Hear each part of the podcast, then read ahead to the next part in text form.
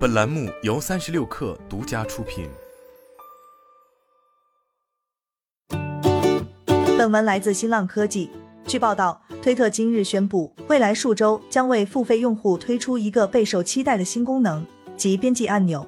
多年来，推特用户一直要求推特增加一项功能，允许对已发布的推文进行编辑，以修改一些错误，如拼写错误等。但推特似乎对此置之不理。尽管推出了一系列新产品，如实时通讯，但始终没有满足用户修改推文的愿望。推特终于宣布将首次推出编辑按钮，但仅限于付费用户。